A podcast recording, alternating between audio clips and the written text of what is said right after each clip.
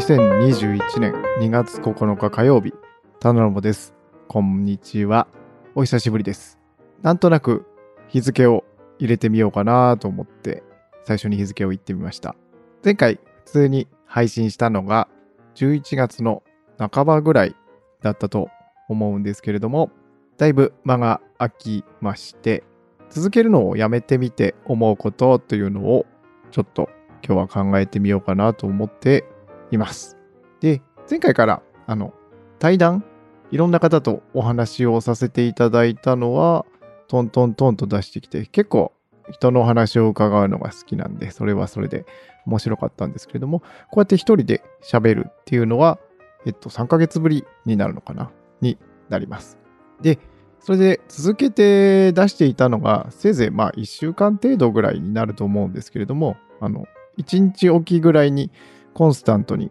こう続けて配信を出していた時と、今こう、やめてみて、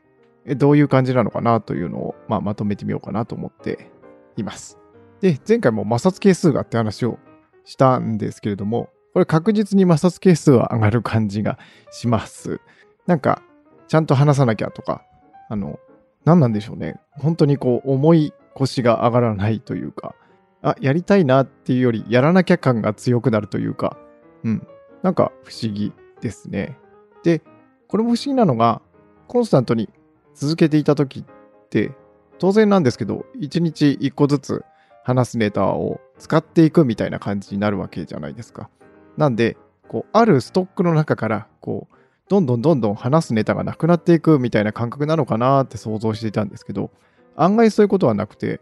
あの話してると話したいことがこう、雪だるま式というかに出てきて、なんで、やめている状態の時ってストックは減らないはずなんだけど、こう、あれ？話すネタないなっていうふうに思うっていう、これ結構不思議な感覚でした。そんなことで、不思議なもんでね、本当に続けていれば、どっかで誰かも言ってたんですけど、マラソンも一回止まると二度と走り出せなくなるっていうように、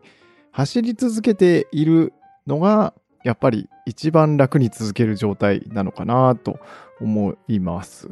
だから、いかに続けることっていうのを日常に溶け込ませるかっていうことだと思うんですよね。なんか、やめてる続けるのをやめるって表現もなんか不思議なんですけど、やめてる状態だと、やらないことが普通なんですよね。だから、やるのが普通になるまでこう続ければとか、まあよく言われる話ですけれども。まあそんな感じで、続けてる時の方が